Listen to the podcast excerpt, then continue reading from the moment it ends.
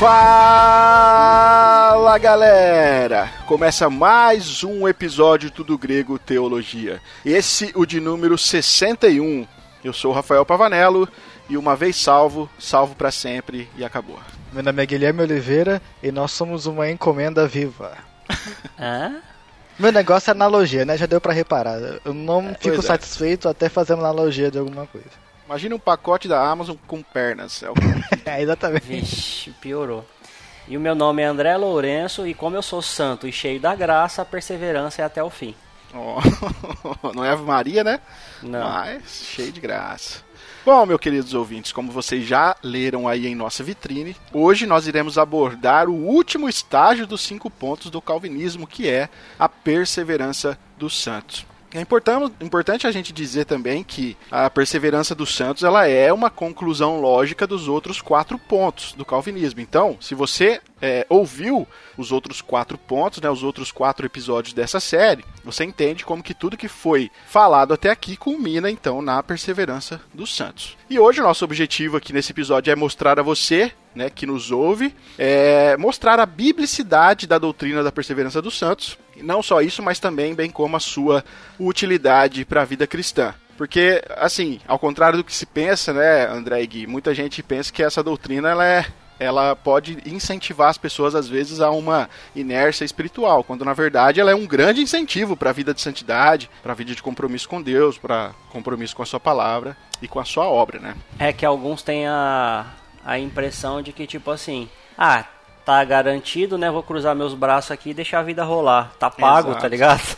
Exato, como nós iremos ver hoje, não é bem por aí, tá não, né? Bom, querido ouvinte, então esse quinto e último episódio aqui do ponto de Calvini, do dos cinco pontos, né, do calvinismo, nós queremos mostrar a vocês através dos, dos textos bíblicos que nós vamos estar apresentando aqui o quanto o nosso Deus ele é um Deus é um Deus confiável, ele é um Deus, o quanto o nosso Deus ele é um Deus comprometido, o quanto o nosso Deus é um Deus poderoso e a obra que ele começou na nossa vida não é uma obra qualquer, não é uma obra que está indefinida, sem previsão de acabamento, não. Pense em Deus como um grande arquiteto e essa obra dele, ele é um arquiteto que planejou tudo com muita antecedência e que ele tem todo o poder, ele tem toda a condição para completar essa obra das nossas vidas. É o que a gente vai ver hoje. Esse é o último episódio dessa série, então fique conosco. Mas antes, nós vamos lá para os nossos recados.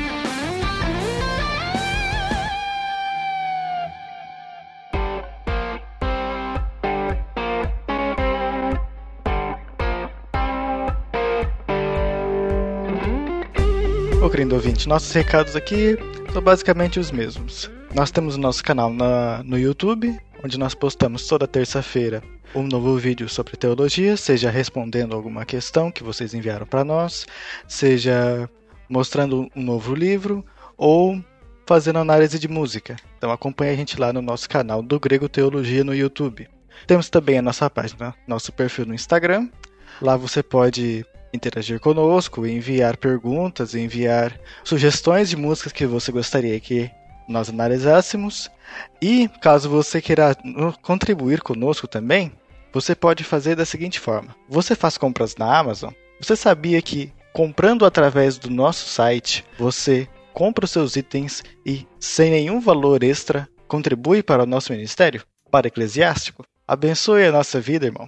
Compre usando o link do grego.com/amazon e assim o, a Amazon estará fornecendo uma comissão para o do grego. Isso não vai acrescentar em nada no valor total do seu produto, mas a Amazon vai nos ajudar e assim você estará nos ajudando a criar um canal cada vez melhor, tá certo? Bora lá pro episódio de hoje da Perseverança dos Anjos.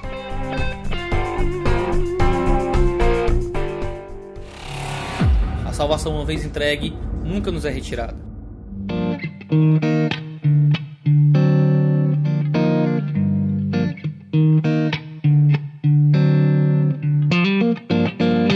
Bom, pessoal, como de costume nessa série, né? Nós iremos começar dizendo então o que não significa a doutrina da perseverança dos santos. Por que isso é importante? Porque né, muitos têm medo da certeza da salvação. No meio cristão tem muita gente que tem medo da certeza da salvação, tem medo né, dessa questão da perseverança dos santos. Por quê? Porque eles acham que essa doutrina ela pode conduzir o crente a um desleixo espiritual, a uma inércia espiritual. No entanto, como nós iremos ver nesse episódio, isso só acontece se alguém de fato não entendeu ou não entende o que significa a perseverança dos santos, tá ok? Então assim, o não entendimento da perseverança dos santos, ele pode levar uma pessoa a pensar o seguinte: bom, já que o crente já que o crente não pode perder a salvação, então o crente pode pecar à vontade. O crente nem precisa lutar contra o pecado, porque se ele já está salvo, está salvo e ponto final. Mas, querido Gui e André, essa não é uma verdade bíblica, certo? Exatamente. O problema em relação a essa, essa questão de que ah, tá tudo garantido pra gente, a gente é, não vai deixar, vai perder a salvação, porque uma vez salvo, salvo para sempre ele pode dar um relaxamento em dois aspectos.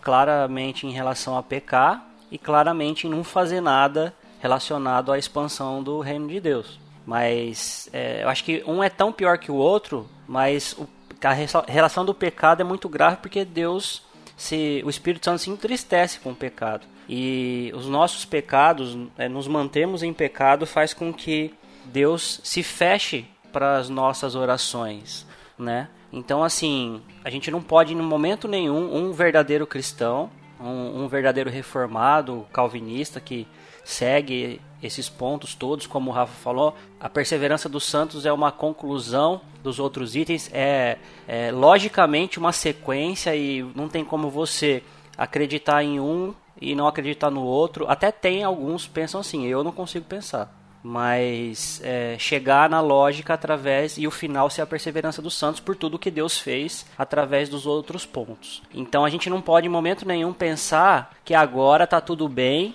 como já eu brinquei no começo, né? Igual a gente faz um exercício, posta no Instagram assim, tá pago o dia de hoje, tá ligado?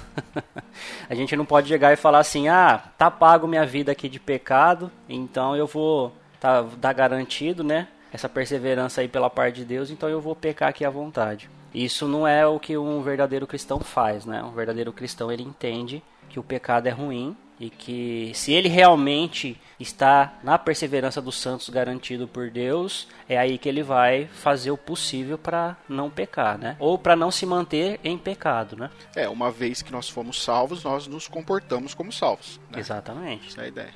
É da mesma forma que, olha, eu preciso sair de um ponto A ao ponto B, vamos digamos assim. Daí, só porque eu sei que no ponto B eu vou chegar e vou tomar banho, que eu vou sair rolando pela rua o caminho inteiro. Entendeu? Não é só porque Na rua de barro, né? Que eu vou me sujar o quanto quiser. Não é assim. Não é uma pessoa que tem uma noção de higiene não vai querer ficar se sujando o tempo inteiro. Ela vai evitar de se sujar. Da mesma forma, que uma pessoa que tem um coração transformado, ela não vai querer viver em pecado, porque o coração transformado odeia transgredir a lei de Deus. Então, ele não vai querer ficar transgredindo a lei de Deus, se agradar nisso aí. Não faz o menor sentido. Não é para fazer igual os porcos, né? O porco, ele vive na lama, e aí quando o dono fala assim, deixa eu dar uma lavadinha nele para sair essa casca grossa, aí ele acaba de lavar o porco, o porco vai e rola na, grama, na, na lama de novo, né? É, então. Cachorro é assim também, nem precisa ir longe no, hum. no porco. então, querido ouvinte, veja que, como bem colocou o André e o Gui, não, não é a ideia de que é, eu sou salvo apesar de tudo. Não. É a ideia de que eu sou salvo porque houve uma transformação na minha vida. Que, é, na qual essa transformação ela desencadeou todo um processo, né, que nós chamamos um processo de santidade, um processo de fé, né, que são evidenciados, obviamente, na vida prática do cristão. Então, a vida do verdadeiro crente é uma busca constante por santificação, mesmo que de forma imperfeita. Então, assim, uma vez que nós fomos salvos, Deus ele vai nos capacitar para que nós possamos batalhar contra os nossos desejos carnais, que é de fato uma característica da salvação, né? O verdadeiro salvo ele luta contra aquilo que se levanta contra a vontade de Deus. E a maneira como Deus ele irá nos manter na fé, é justamente nos fazendo lutar contra as coisas que querem nos tirar da fé. Sabe? Então, nós, nós precisamos ter essa ideia de que não significa que nós podemos pecar à vontade, não significa que nós não devemos lutar. contra o pecado. Um terceiro e último equívoco também que pode acontecer, Gui e André, é que as pessoas acham às vezes que só porque elas creem na perseverança dos santos, que elas têm certeza da sua salvação, elas são melhores que os outros, né, que não acreditam. Isso também é já, já demonstra, as pessoas que pensam assim já demonstram um, um, certo equívoco também no entendimento da origem da sua salvação, né? É, essa questão de se sentir melhor aí é um, é um grande problema também, porque, por exemplo, eu acho que em todos os, os episódios que eu participei dos cinco pontos aqui, eu acho que eu mencionei o calvinismo de jaula, né? Quem nunca na vida? eu pelo menos já.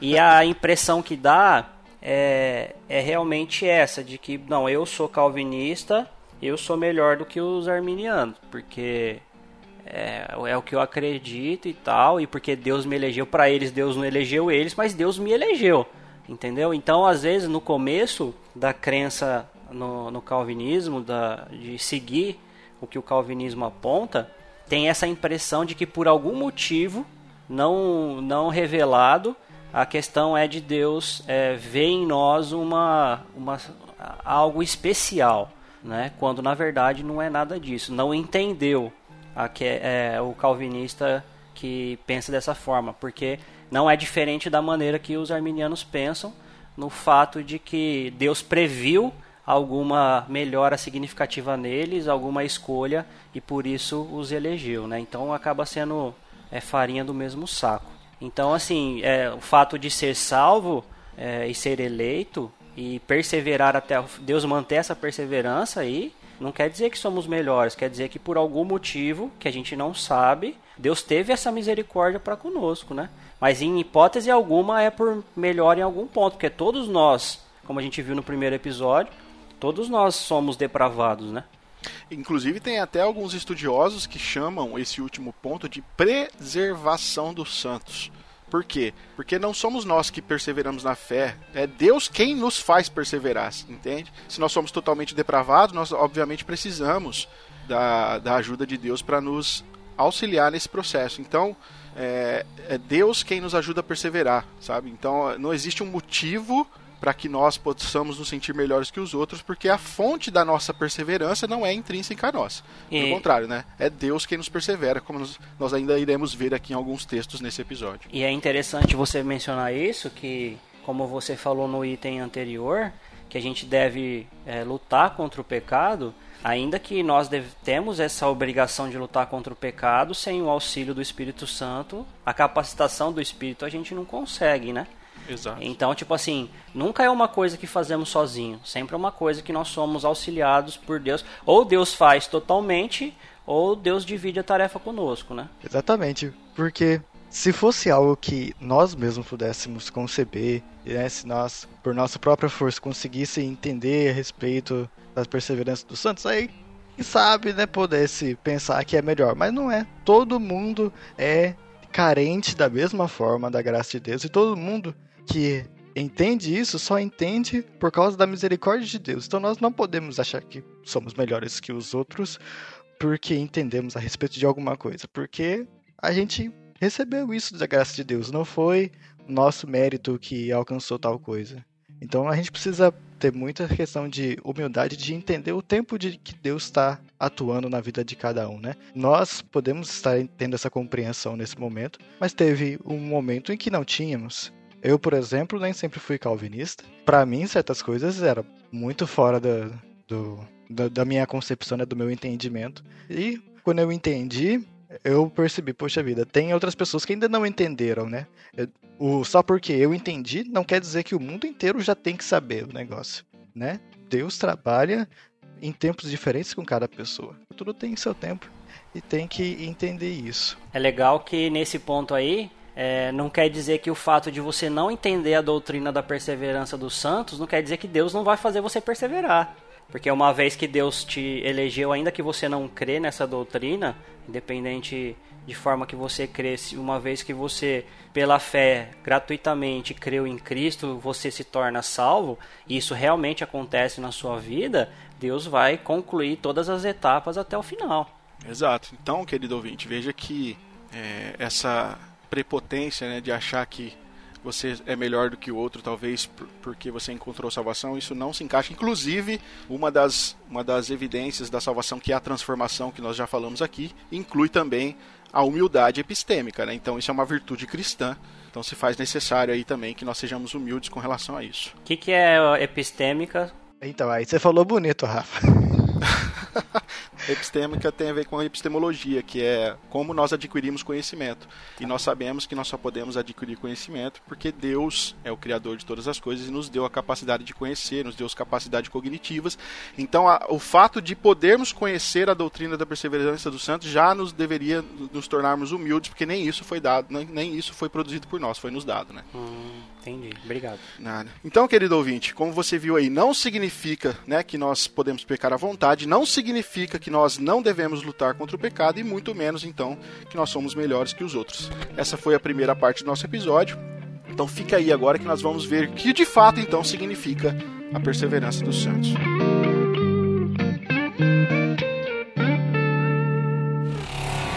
A salvação uma vez entregue nunca nos é retirada.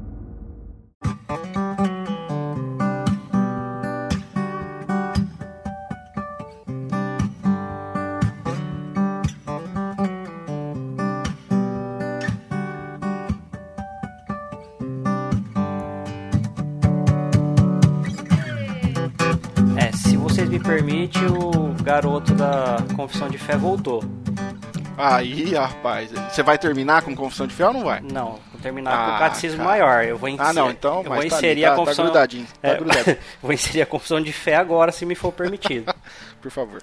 Na Confissão de Fé de Westminster, no capítulo 17, que fala da perseverança dos santos, nós temos três itens e eu vou ler na íntegra para todos os nossos queridos ouvintes. Então, segue lá. Item 1. Aqueles que Deus aceitou em seu amado, eficazmente chamou e santificou pelo seu Espírito. Não podem decair do estado da graça, nem total, nem finalmente, mas certamente perseverarão nesse estado até o fim e serão eternamente salvos. Item 2. Esta perseverança dos santos não depende do livre-arbítrio deles, mas da imutabilidade do decreto da eleição, procedente do livre e imutável amor de Deus Pai, da eficácia do mérito e intercessão de Jesus Cristo, da permanência do Espírito e da semente de Deus neles, e da natureza do pacto da graça. E de todas essas coisas vem também a sua certeza e infalibilidade. 3. Eles, porém, pelas tentações de Satanás e do mundo, pela força da corrupção neles restante e pela negligência dos meios de perseveração, preservação podem cair em graves pecados e por algum tempo continuar neles. Incorrem assim no desagrado de Deus, entristecem o seu Santo Espírito e de algum modo vêm a ser privados das suas graças e confortos. Têm o seu coração, os seus corações endurecidos e as suas consciências feridas, prejudicam e escandalizam os outros e atraem sobre si juízos temporais. Então aqui são os três artigos aí do capítulo 17 da Perseverança dos Santos da Confissão de Fé. Para quem gosta, né? Perseverança dos Santos significa basicamente que aqueles que Deus escolheu para serem salvos perseverarão no caminho da, da fé até o dia que se encontrarem com Cristo. Pode acontecer de se desviarem, né? É, acontecer de se afastarem por um tempo, como a ovelha perdida, pode acontecer de é, caírem em algum pecado, mas são sempre situações, são contingências que a pessoa acaba retornando para o caminho da fé e né, nele permanece até o fim de seus dias.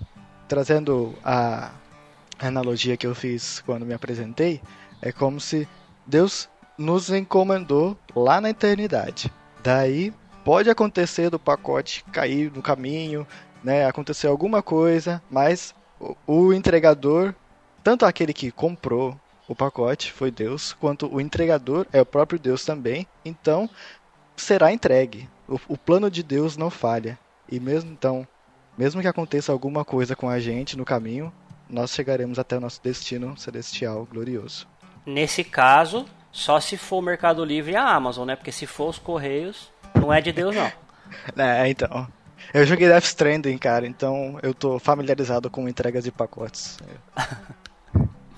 É legal que tanto a definição da confissão quanto a que o Gui trouxe nos passa a, a, a ideia de processo, né? Porque é, a gente entende, pelo menos, né, a gente busca compreender como que é o processo da salvação, porque assim, no, no instante que Deus ele vem e ele efetua o novo nascimento em nós, ali a gente se torna capaz agora de responder com fé, né, a pregação do evangelho que nós ouvimos, e aí então instantaneamente a gente é justificado. E aí, nesse processo, nesse, nesse momento, a salvação ela é um processo, né? Ela é um ato contínuo que Deus vai ali está no processo de nos tornar santos. E esse processo, ele recebe o nome de santificação, como a gente sabe, e para que alguém seja salvo é necessário que esse processo tenha iniciado na sua vida.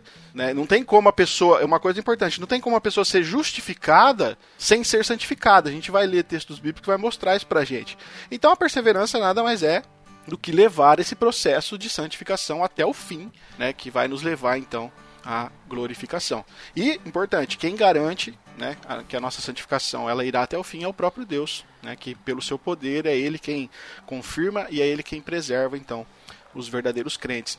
E por isso, cara, que se faz necessário dizer aqui que o verdadeiro crente, ele não pode cometer aquilo que o João vai dizer lá nas suas cartas do pecado que leva à morte, né? Que, segundo alguns estudiosos bíblicos, vão dizer que aquilo ali significa o pecado da blasfêmia contra o Espírito, né? Que é você negar o Espírito Santo. Inclusive, nós temos um episódio, se eu não me engano, sobre isso, de podcast ou é vídeo agora? Podcast. Eu acho que é um podcast, né? É. Que é a blasfêmia do Espírito Santo. E agora eu vou ter que procurar o nome desse podcast para passar para vocês aqui, só um minutinho. É... E é interessante o que você falou aí, Rafa, porque embora seja um processo, esse processo aí é todo garantido por Deus e ele não pode ser abortado, né? Exato, então, não pode. Isso é. é sensacional. Então é o episódio aqui, galera, de número 24, a blasfêmia contra o Espírito Santo. Lá a gente detalhou né, o que nós entendemos como a blasfêmia, blasfêmia, contra o Espírito Santo. Então, o crente verdadeiro, ele não pode cometer a blasfêmia, por quê? Porque ele é constantemente renovado de forma efetiva ao arrependimento. Então, uma vez salvo, os verdadeiros crentes, eles permanecem salvos. E não porque é, eles farão o que eles quiserem e eles vão continuar salvos. Não, mas porque eles não farão mais o que eles querem. A vontade do verdadeiro crente é transformada, a sua vida é transformada, e aí ele passa a viver aquilo que Deus espera que eles vivam. Então, uma vez que a salvação foi entregue ao verdadeiro crente, ela jamais será retirada. É, é isso que nós entendemos aí, junto com a, a, a Confissão de Fé de Westminster de forma extremamente técnica e detalhada nos dá do, do que é de fato perseverança então dos santos. A salvação uma vez entregue nunca nos é retirada.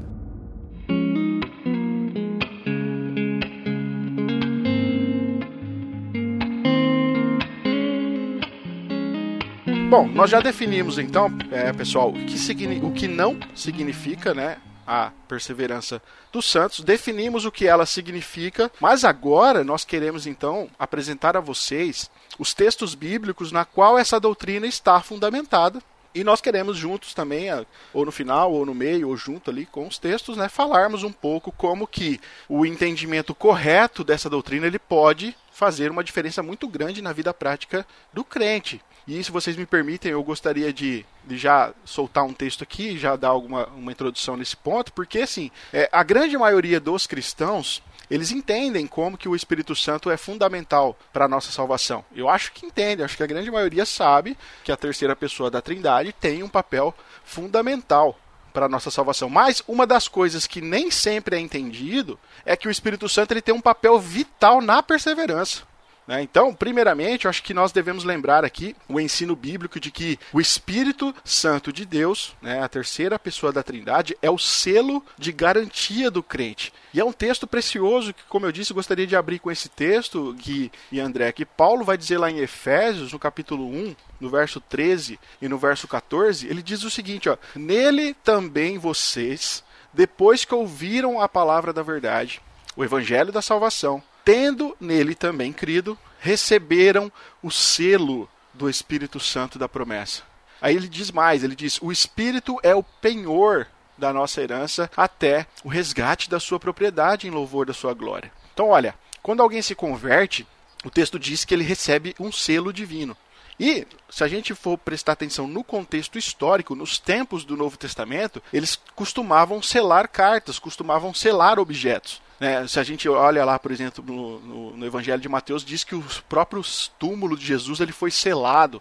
Né? E quando um selo é colocado, a intenção ali era demonstrar que aquele objeto ele pertencia a alguém. Então esse objeto ele deveria estar sob uma proteção máxima, sobre todo cuidado. Do mesmo modo, também a gente vai ver que o selo do Espírito Santo na vida do crente, ele indica que ele pertence a Deus. Ou seja, ele está protegido, sob proteção máxima, debaixo da guarda de Deus. De acordo com Paulo aqui nesse texto, o selo ele vai continuar sobre o crente até o dia da redenção final. Só que Paulo não usa só o selo, né? Como eu falei no verso 14, ele fala também da palavra penhor. O penhor também, nos tempos do Novo Testamento, era um acordo. Era um acordo de. um acordo de negócio, né? Em que uma pessoa ela dava um primeiro pagamento, é tipo como se fosse uma entrada, porque ele queria garantir a negociação ali, queria garantir aquele negócio. E essa entrada, ela era uma garantia de que todo o restante também seria pago. E da mesma forma na, na, na nossa vida, o Espírito Santo ele, ele age em nós, ele é a garantia de que todo o restante será pago. Ou seja, Deus vai completar a sua obra até o dia de Cristo Jesus, como o próprio Paulo coloca, né? Agora, eu fico pensando, Deus não ia colocar esse selo se Deus não tivesse a intenção firme de completar a obra. Então, o Espírito é, em nós, ele, o Espírito que habita em nós, ele é a garantia de que Deus vai nos guardar até o fim. Deus não ia colocar o seu selo de garantia na nossa vida se ele não tivesse disposto, então, a nos guardar, né? E é interessante que essa parte aí do selo tem é, o texto lá em Apocalipse que fala que só o cordeiro é digno de é, abrir o selo das cartas, né? Uhum, uhum. E a, a, questão é que a carta é selada por aquela pessoa que quer destinar a uma pessoa e só aquela pessoa destinada pode abrir e romper o selo. E também é interessante a questão do penhor. Quem já assistiu o Trato Feito aqui, né? No Eu History. Já. O Já. trato feito, ele além de ser. O Rick era bom, cara. É. O trato feito. É, ainda é, né? Porque ele morreu. É, mas eu não assisto mais, eu não tenho mais. Ah, tá. o velho, o velho morreu, mas o Rick não. Ah, tá brincando. Morreu, morreu o velho? Morreu, cara? o velho morreu. Putz. Também ele tava velho, né? Se é que você me entende. É, pois é.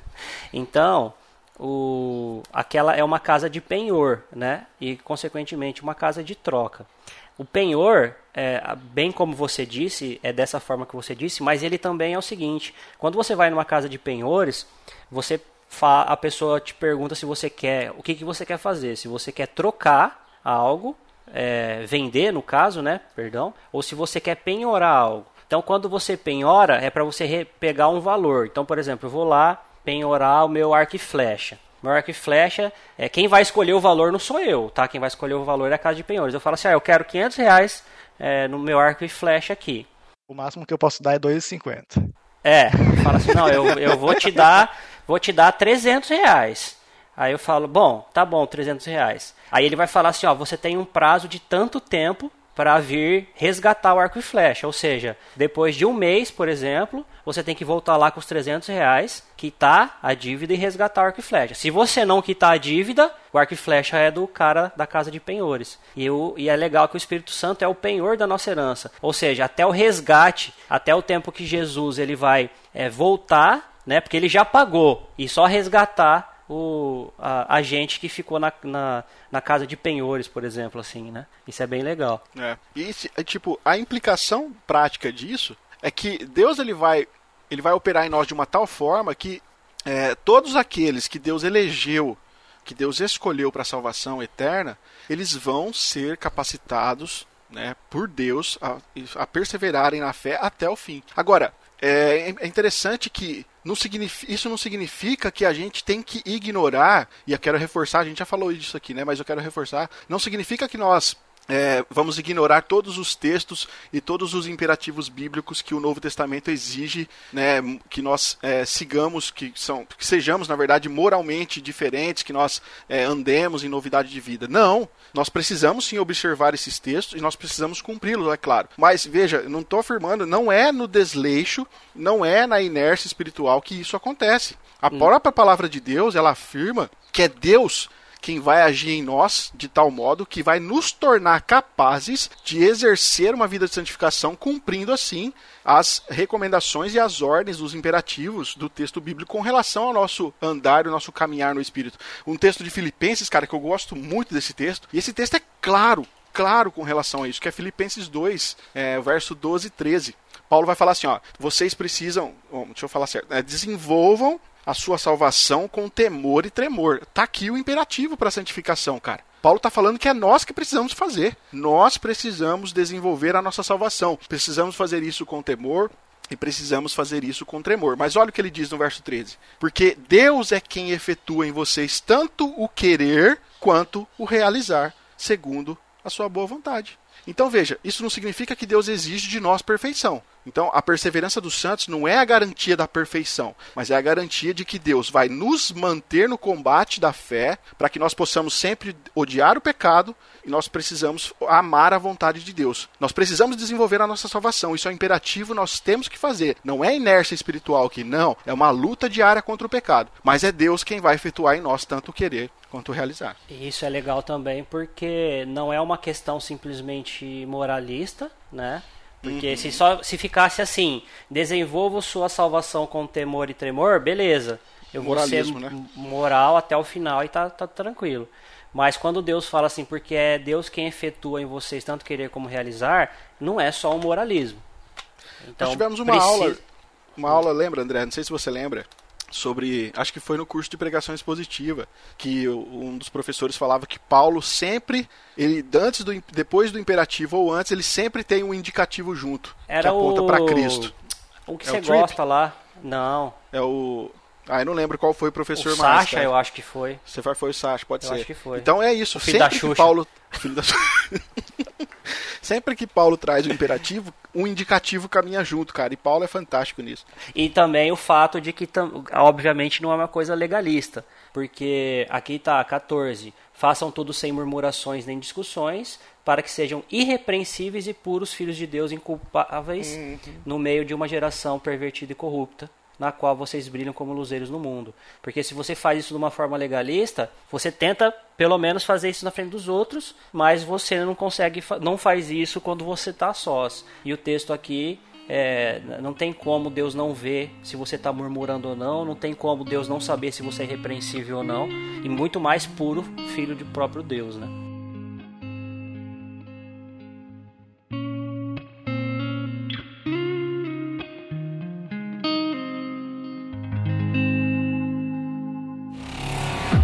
Salvação, uma vez entregue, nunca nos é retirada.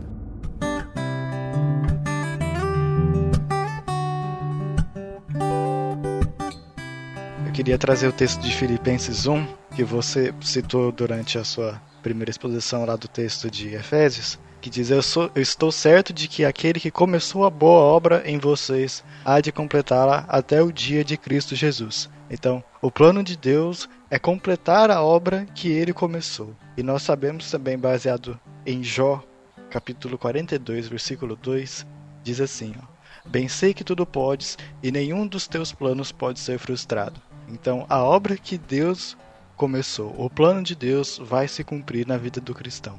E, e isso é o que acontece, né? Nós temos a, a, nossa participação na parte da, salva, da, da santificação, mas Deus opera para que isso aconteça, porque esse é o plano dele. E interessante que aquele que não crê nisso, o próprio Deus fala: Onde você estava quando eu criei o céu e a terra? Eu adoro esse texto. Cara. Onde você estava quando eu separei os mares? Essa é uma piada interna, mas tudo bem. Quem é você, rapaz? ah, é. é. Eu tenho um texto aqui que eu, eu não sei se ele é muito entendido por essa questão da perseverança, mas na, no meu paradigma, eu acho que ele tem total relação. É, o texto de Mateus 24, da grande tribulação, que começa no versículo 15 e vai até o versículo 28, ele discorre lá o que seria a grande tribulação e, pasmem, nós vamos passar pela grande tribulação, hein, gente? Se prepare. Não tem arrebatamento antes, não. É, não tem arrebatamento antes, não. E o versículo 22 diz: Se não tivessem aqueles dias sido abreviados, ninguém seria salvo. Mas por causa dos escolhidos, tais dias serão abreviados.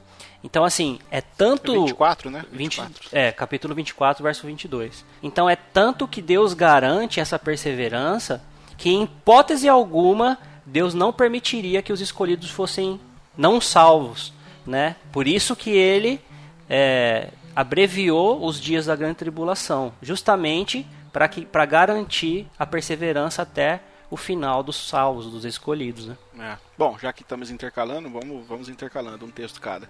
Eu gosto do texto também de, de Romanos 8, 30, que ali está aquela, aquela, aquela corrente né, de obras divinas. O texto diz assim: E aos que predestinou, a esses também chamou, e aos que chamou, a esses também justificou, e ao que justificou, a esses também glorificou. O que fica muito evidente, cara, nesse texto aqui, é que aqueles que são chamados de maneira eficaz, a esperança da salvação, existe essa esperança porque eles perseverarão, perseverarão realmente até o fim. E eles vão ser glorificados.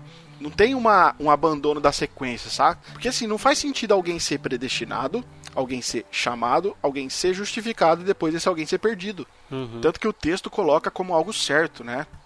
E Paulo é... fala, é tanto que no, contexto, Paulo vai dizer assim no verso 31 depois: Olha, o que diremos, pois, à vista dessas coisas? Se Deus é por nós, quem será contra nós? O Paulo está querendo dizer assim: Olha, cara, Deus fez o mais difícil, não vai fazer o mais fácil. Tipo, se Jesus morreu em nosso lugar, porque Deus ele não, por que, que será que Deus não ia terminar a obra da salvação na nossa vida? É. E a gente quando lê o capítulo 8, cara, a gente vai ver que Paulo vai terminar dizendo que nada pode nos separar do amor de Cristo. Ou seja, é, um, é uma corrente na qual nenhum elo é quebrado. Se você foi predestinado, você foi chamado. Se foi chamado, justificado. E se você foi justificado, obviamente será glorificado no final. É interessante que isso aqui é tanto uma eu não sei se Paulo teve essa intenção, obviamente. Não dá pra perguntar para ele, né? um dia, um dia, não vai saber. É, mas lá não vai importar. E.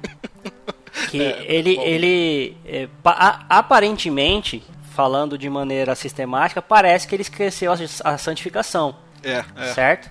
Mas eu acho que foi justamente é, de propósito que ele fez, porque ele colocou os pontos que somente Deus faz. Uhum, não, é tem um, não tem um, um, ponto aqui do chamar, do justificar e do glorificar que a gente tem participação. Seria só no caso da, santi da santificação. Uhum. Ele predestina, a gente não tem nada com isso. Ele chama, a gente não tem nada com isso. Ele justifica, a gente não tem nada com isso. Ele glorifica, a gente não tem nada com isso. É sensacional esse texto aqui. A salvação, uma vez entregue, nunca nos é retirada.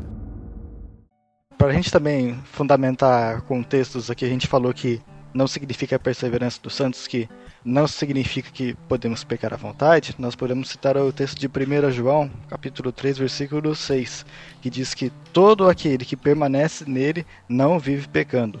Todo aquele que vive pecando não ouviu nem o conheceu. Então fica bem claro aqui que ah, agora que eu sou eleito, eu posso ficar pecando, eu tô de boa, eu tô tranquilo, eu posso ficar na praia tranquilo, pecando, que eu serei salvo. Não, não é assim. Poxa, cara, não posso ir pra salvo. praia? Não. Não, você pode ir pra praia. Você então pode, pode ficar olhando as menininhas de biquíni. é, é, é por aí. é por aí Desculpa, é Gui, eu não resisti. E também o texto de 1 João, capítulo 2, versículo 19, um pouco antes do que eu li. Saíram de nós, mas não eram de nós, porque se fossem de nós, ficariam conosco. Mas isto é para que se manifestasse que não são todos de nós. Então, existem pessoas que estão no meio da congregação, mas que não são eleitos. E por isso eles não preservarão, eles não serão preservados, não perseverarão até o fim. Então, esses sim se desviarão. Mas os que são eleitos, os que são predestinados, os que perseverarão, ficarão na congregação até o fim. Porque neles a obra de Deus será completa. Maravilhoso, né? Para trazer o Antigo Testamento também, ó. O profeta Jeremias. É, porque tem perseverança dos santos no AT também, viu, gente? Não é só no AT, não. O profeta Jeremias é aquele lá da oitava de. De Belo Horizonte. De Belo Horizonte. Ele tava no, em cima é. da montanha com uma camisetinha cheia de flor e ele diz o seguinte: 31, verso 3. De longe o Senhor lhe apareceu dizendo: Com amor eterno eu a amei, por isso com bondade a atraí. Veja, é interessante esse texto, porque se o amor de Deus que nos atrai, ele é eterno, e aqui é importante dizer, ele está falando, não é do amor geral que Deus tem pelas coisas criadas, não, é do amor que ele tem pelos seus filhos. Deus está falando pela boca do profeta com o povo de Israel. Se esse amor que nos atrai é eterno, como que esse amor eterno pode se converter em salvação, pode se converter em uma atração que não é eterna? Saca? Então, esse texto também, não sei, cara, eu gosto desse texto, porque se é com amor eterno, obviamente é eterno, eterno é para toda a eternidade. Deus nos atrai. Se você ama, ele não vai te lançar no fogo do inferno. Exato, né? exato. Ele vai corrigir até que você não precise chegar lá. Exato. E não se constitui mero sentimento, né? Porque quando fala de amor, é. tá falando de atitude, né? Ele fala que com benigridade te atrair no paralelismo ali. É, é importante você mencionar isso, porque também no meu paradigma, é, no, meu, no meu pensamento de todas as análises quando Deus é, toca no assunto do amor dele para com a humanidade, e quando ele fala que nós devemos amar o próximo como a nós mesmos, sempre é questão de atitude, nunca é questão de sentimento. Tipo assim, ah, eu não tenho que gostar do camarada. Não, eu tenho que ajudar aquela pessoa se ela está passando necessidade. Ah, eu não tenho que é, querer ir para um churrasco com aquela pessoa e compartilhar da minha vida. Não, mas eu tenho que é, querer o bem dela, orar por ela e ajudá-la nas necessidades dela. Ah, não, Deus nos, nos amou desde a fundação do mundo. Deus nos amou e ele prova o seu amor porque ele entregou o seu filho. Entende? Ele fez. E a gente co corresponde esse amor amando, corresponde assim, não igualitariamente, mas amando a Deus acima de todas as coisas, né? De todo o coração, de todas as nossas forças, ou seja, é, demonstrando para Deus, fazendo, entregando a nossa vida, praticando os atos de justiça, cultuando a Deus e tudo oferece, é, envolve atitudes, né? Não é, aí ah, eu, aí eu amo aquela torta de limão, sabe? Tá ligado? Hum, não tem nada a ver com isso. A salvação, uma vez entregue, nunca nos é retirada. Aquele texto de Paulo que Paulo fala que, é, que haja também em nós a mesma atitude que houve em Cristo, né? Ali tem a ideia de que é, é uma combinação da atitude correta com a consciência correta e com a vontade correta. Tudo isso engloba ação, saca? Não é uma questão de. É, porque às vezes o texto é traduzido como sentimento em algumas, algumas traduções, né? ah, tenha o mesmo sentimento, que haja mesmo em vós o mesmo sentimento que houve em Cristo. Mas sentimento ali não é puramente é, emocional, como vocês exato, tem a ver exato. com a questão prática, sabe? O próprio texto vai identificar que não é a palavra exata, né? Mas exato. ele vai dizer que é uma outra coisa, igual a questão do mundo e tal, né? Exato. A melhor explicação que eu já vi para esse texto tá no livro do Jonas Madureira, Inteligência Humilhada. Comprem, leiam lá, ele explica com detalhes, cara, isso é fantástico. Outro texto. Link no post. Olha. Compre pelo link da Amazon, hein? Do grego.com/amazon, que você vai estar tá ofertando aqui pra gente. Outro texto no AT, é, Antigo Testamento, né? Ezequiel 11, outro profeta, verso 19 e 20, diz assim, ó: Eu lhes darei um só coração e porei um espírito novo dentro deles. Tirarei deles o coração de pedra e lhes darei coração de carne, para que andem nos meus estatutos e guardem os meus juízos e os executem. Eles serão o meu povo e eu serei seu Deus. Cara, percebe o seguinte, o que Deus está dizendo aqui em Ezequiel, ó. Ele vai dar um só coração, ele vai dar um espírito novo, ele vai tirar o coração de pedra, ele vai colocar um coração de carne. Para que ele vai fazer isso? O texto diz: para que andemos em seus estatutos, para que guardemos os seus juízos e para que nós cumpramos a sua vontade. Então, Deus ele nos transforma de uma tal maneira que nós não temos mais como fugir dele. Então, nós obedecemos a Deus porque ele nos transformou para isso é fruto da obra da salvação. Como é que a gente pode fugir da salvação se uma vez que ela nos encontrou, ela nos transformou de uma tal forma, de uma forma tão profunda por dentro, a ponto de que nós iremos andar nos estatutos, guardar os juízos, entende? Não de forma perfeita, é claro, mas eu acho interessante a gente notar que, é, novamente, né, isso significa que aquela pessoa que ela abandonou a Deus é alguém que nunca conheceu a Deus de verdade Logo, ela nunca experimentou essa transformação, essa troca do coração de pedra pelo coração de carne. Porque eu não quis, eu queria até trazer aqui nesse episódio é, textos que podem falar contra a perseverança. Um dos textos mais famosos é o de Hebreus 6. Mas uh, nós poderíamos gravar um podcast só sobre aquele texto. Mas ali eu entendo que, que o autor de Hebreus não está falando de crente, porque o crente, quando de fato ele conhece a Deus, há uma transformação tão profunda nele que ele passa agora a andar nos estatutos de Deus, a guardar né, os juízos de Deus. É, da mesma eu... forma, só, só para corroborar o que você está falando, quando eu li o artigo 3 do, da perseverança dos santos no, na confissão, ele está falando daqueles que perseveram. E ele fala assim: é, e de algum modo vêm a ser privados, ou seja, os perseverantes, né, das suas graças e confortos, as graças e confortos de Deus têm o seu coração endurecido e as suas consciências feridas. Então, tipo assim, eles fazem a, a, essa questão toda, mas não quer dizer que, per, que perderam a perseverança. Da mesma forma, o contrário também é verdadeiro. Aqueles que não vão perseverar até o fim, por causa da igreja ou da comunhão da igreja, eles são abençoados pela graça de Deus, eles são confortados por Deus, eles não têm o coração endurecido, mas chega numa certa hora que eles sai fora, que eles abandonam e falam, não quero mais brincar disso, entendeu? Sim, é, é verdade.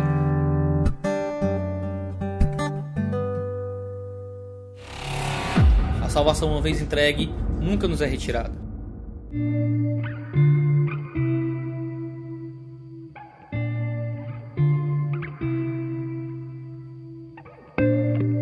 Cara, ainda no Antigo Testamento, texto do, ainda do profeta Jeremias também, cara, ali para mim é uma das das mais preciosas das promessas que nós temos no Antigo Testamento, né, revelada no Antigo Testamento, que vai relacionar a nova aliança que virá com um, um, compromisso, um compromisso absoluto de Deus em nos fazer perseverar nessa aliança. Capítulo 32, verso 40 de Jeremias diz assim: ó, Farei com eles aliança eterna, segundo a qual não deixarei de lhes fazer o bem. Olha só, Porei o meu temor no seu coração para que nunca se apartem de mim, cara. Como que o crente pode perder a salvação se Deus colocou em nós um temor que tem por objetivo fazer com que nós nunca nos apartemos dele? Sabe? Esse texto é maravilhoso. E essa promessa, ela vai reaparecer em muitos outros textos no Novo Testamento. Citar só alguns aqui, ó. 1 Pedro 1:5. Sois guardados pelo poder, pelo poder de Deus mediante a fé para a salvação preparada para revelar-se no último tempo. Judas, verso 24 e 25. Ora, aquele que é poderoso para vos guardar de tropeços e para vos apresentar com exultação, imaculados diante da sua glória, ao único Deus, nosso Salvador, mediante Jesus Cristo, nosso Senhor, glória, majestade, império, soberania antes de todas as antes de todas as eras e agora e por todos os séculos. Amém. Veja, Judas fala que ele é poderoso para nos guardar dos tropeços e vai nos apresentar com exultação, cara. 1 Tessalonicenses 5, 23 e 24.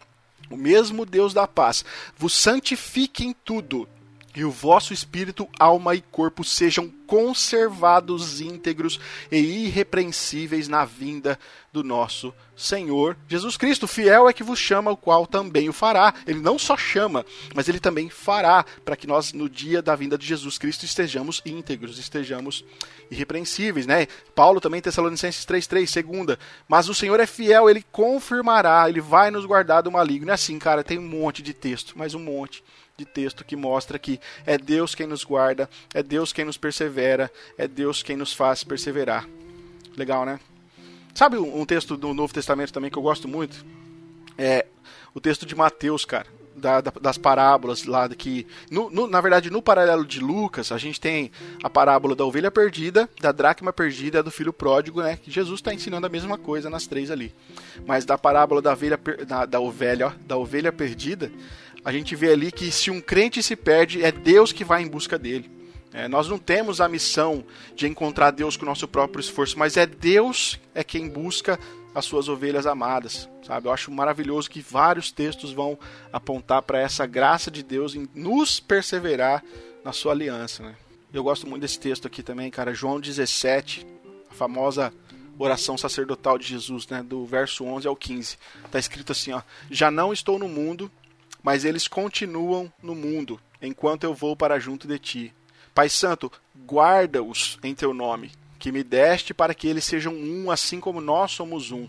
Quando eu estava com eles, guardava-os no teu nome que me deste. Eu os protegi e nenhum deles se perdeu, exceto o filho da perdição, para se cumprir a escritura.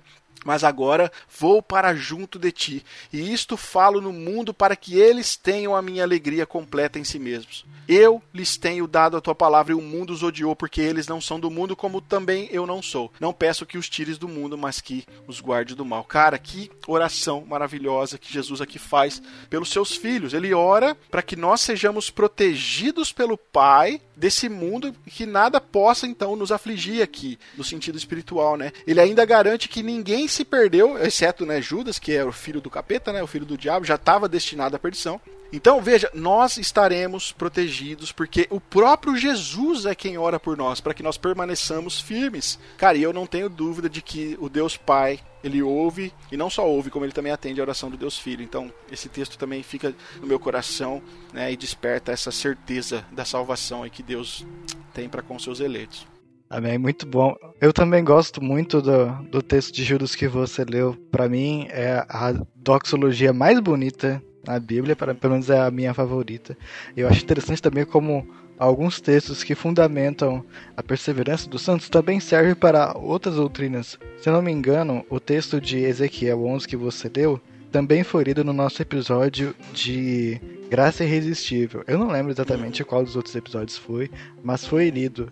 E talvez até o de Jeremias. É igual, é igual, é, é igual o texto de João 10, né, Gui? João 10, João 6, que fala Sim. que as minhas ovelhas ouvem minha voz. São textos que nós usamos em outros episódios, mas que também falam dessa garantia, né? Exatamente.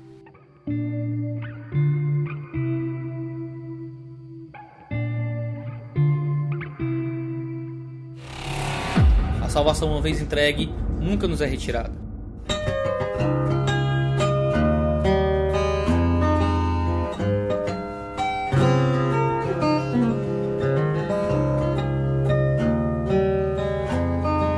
Bom, queridos ouvintes, é isso. Eu acho que nós poderíamos trazer muito mais fundamentação bíblica, né? Mas a Bíblia é grande, né? Vocês sabem. Então, esse episódio ficaria maior do que o devido. Mas vamos lá, vamos para nossas conclusões finais aí. Gui, André.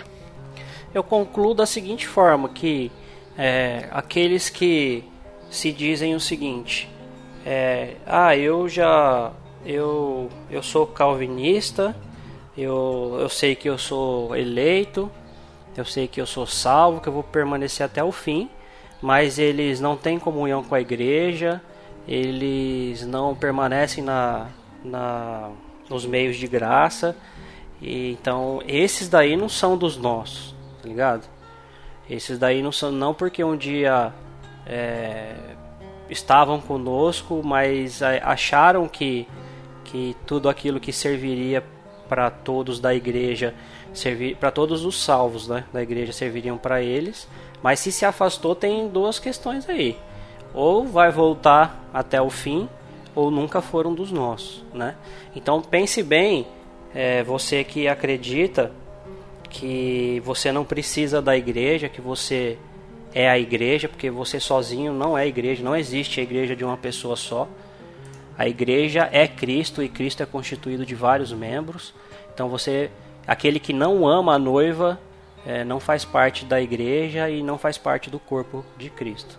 Então tem alguma coisa errada com você aí se você não quer ter a comunhão dos santos, se você não quer se comprometer com o seu próximo, os irmãos em Cristo, se você não quer se dedicar aí é, o máximo possível da melhor forma para Deus. E essa dedicação tem a ver com seu compromisso individual, não tenha dúvida, mas também com o seu compromisso para com os filhos de Deus. É, querido ouvinte, é, eu fico pensando assim, eu queria terminar, concluir, na verdade, minhas considerações finais, nos, nos, nos levando a uma reflexão rápida, sabe? Porque eu fico imaginando, imagina como que, que sabe, que vida terrível seria nós termos o, o nosso destino eterno pendurado ali naquele no fino cordão da vontade humana, sabe? Que pode qualquer hora a se romper. Porque a vontade humana, ela pode seguir um curso num minuto e daqui a pouco ela já muda no seguinte. Então, é muito bom nós termos lido esses textos, é muito bom nós entendermos que as coisas não precisam ser dessa maneira, sabe? É bom a gente saber que o nosso destino eterno não depende apenas da nossa vontade inconstante, sabe? E é bom também saber que Deus ele tem um programa, que Deus tem um projeto para nossa vida e Deus ele ele tem um interesse todo especial pela nossa vida e que ele vai executar esse, esse, esse programa. Isso depende da vontade dele, sabe? Depende da vontade dele. Então veja, para que nós perdêssemos a salvação, nós teríamos que voltar à antiga condição de, de morte espiritual. Mas eu fico, sabe, isso não faz sentido biblicamente, porque imagine que tipo de regeneração seria essa que o Espírito Santo ele realiza na vida do crente, ressuscita ele, dá vida eterna, mas aí essa pessoa de alguma maneira pode voltar e pode morrer de novo. Então não seria vida eterna? Ou será que nós podemos cometer suicídio espiritual? Acho que não, né? Pedro vai dizer lá na carta dele que nós fomos regenerados, mas não foi de semente que é corruptível, mas sim de, de semente incorruptível. A gente vai ver a Bíblia falando de nascer de novo, mas a gente não, graças a Deus, não vê a Bíblia falando de morrer de novo, sabe? Então, é, a gente vê Paulo falando lá também que Deus ele nos libertou do império das trevas e nos transportou para o reino do seu filho. E é importante dizer que a, a ideia de libertar aqui está num verbo aqui que é uma ação simples, mas é definitiva, realizada já no passado. Então, se a gente pudesse é, se converter e se desconverter a cada momento, é como se a gente ficasse o tempo todo entrando e saindo do império das trevas. Isso não faz sentido algum biblicamente. Tá? Então, querido ouvinte, a certeza da salvação, ela é uma maravilhosa esperança que nós temos, é algo que, sabe, isso nos enche de alegria, isso, isso aquece o nosso coração, isso tem total implicações aí para nossa vida cristã, ok? Ô Rafa, antes de você concluir aí rapidinho, hum. é, eu tenho, eu aprendi uma vez uma, uma coisa bobinha, mas que, que realmente define a verdade bíblica do que você estava mencionando da, da vida aí e da morte. É, o crente, ele morre uma vez e nasce duas. O não crente nasce uma vez e morre duas. E já que nós estamos falando de nascimento, é interessante que, tipo, por exemplo, nós nascemos no Brasil. Portanto, nossa naturalidade é brasileira. Se a gente for para outro lugar, ou for para Sibéria, Estados Unidos, a gente vai continuar sendo brasileiro. Então, porque nós nascemos no Brasil, nós somos brasileiros. E, só, e se nós nascemos de novo no império do. no reino do Filho do amor de Deus, nós não vamos deixar de, de, de sermos cidadãos desse reino. Nós seremos eternamente. É, esse é um raciocínio lógico, sabe? Então, acho, acho que acho importante. Muito boa analogia, Gui. Obrigado. E André, se faz necessário você explicar o que você disse aí. Ah, então tá. Desculpa. O crente, ele nasce uma vez carnalmente e ele morre uma vez carnalmente. Mas aí, ele durante esse período de nascer e morrer fisicamente, né, não carnalmente, fisicamente, ele tem o seu nascimento, a regeneração, que como o Rafa disse é eterno. Por isso ele morre uma vez e nasce duas. O não crente, ele nasce uma vez fisicamente, ele vai morrer fisicamente durante esse processo físico ele vai ter a sua morte também iniciada é, espiritualmente então ele vai nascer uma vez fisicamente morrer fisicamente e continuar mantido na morte eternamente então nasce uma e morre duas. Muito bem, é isso aí, pessoal. Então, queridos ouvintes, como eu falei lá no início, na minha entrada, uma vez salvos, sempre salvos. Nada pode fazer com que percamos a nossa salvação, pois, como Paulo disse, né, nada, absolutamente nada pode nos separar do amor de Deus. Nada. Tá? Então, os verdadeiros crentes, eles possuem o Espírito Santo na sua vida. O Espírito Santo está agindo constantemente na obra de santificação, que irá culminar na glorificação no final. Se você às vezes é atormentado, se você vai dormir e fica enumerando todos os seus pecados para pedir perdão a Deus e às vezes dorme com medo de ter esquecido de um e poder não acordar nesse, nesse mundo, meu querido, eu quero que esse episódio traga paz no seu coração. Quero que esse episódio possa trazer é, tranquilidade ao seu coração, que a sua salvação não depende de você. Sua salvação depende única e exclusivamente da sua fé em Cristo Jesus, ok? Eu vou ficando por aqui. Meu nome é Rafael Pavanello. E eu vou finalizar com uma frase de Richard Belcher, que é um professor de Antigo Testamento, na qual ele diz o seguinte: se o homem é totalmente depravado e não pode fazer nada para ajudar a si mesmo no que diz respeito às coisas espirituais. Se Deus é absolutamente soberano na questão da eleição, fundamentada tão somente em sua própria vontade. Se a morte de Cristo realizou-se em favor dos eleitos, assegurando-lhes a salvação. E se Deus chamou os eleitos de maneira irresistível, conclui-se que Deus assegurará a salvação final destes eleitos, ou seja, eles perseverarão, até o fim. Meu nome é André Lourenço e como eu disse que o garoto do, da confissão e do catecismo voltou, no catecismo maior de Westminster, na pergunta 79 diz o seguinte: Não poderão os crentes verdadeiros cair do estado de graça em razão das suas imperfeições e das muitas tentações e pecados que os surpreendem? A resposta, graças a Deus, é: os crentes verdadeiros, em razão do amor imutável de Deus e do seu decreto e pacto de lhes dar a perseverança, da união inseparável entre eles e Cristo, da, da contínua intercessão de Cristo por eles e do Espírito e semente de Deus permanecendo neles, nunca poderão total e finalmente cair do estado de graça, mas são conservados pelo poder de Deus mediante a fé para a salvação. Meu nome é Guilherme Oliveira e eu fico com o texto de João, capítulo 10, versículos 27 a 29. As minhas ovelhas ouvem a minha voz. Eu as conheço e elas me seguem. Eu lhes dou a vida eterna. Jamais perecerão e ninguém as arrebatará da minha mão. Aquilo que meu Pai me deu é maior do que tudo, e da minha mão e da mão do Pai ninguém pode arrebatar. Amém.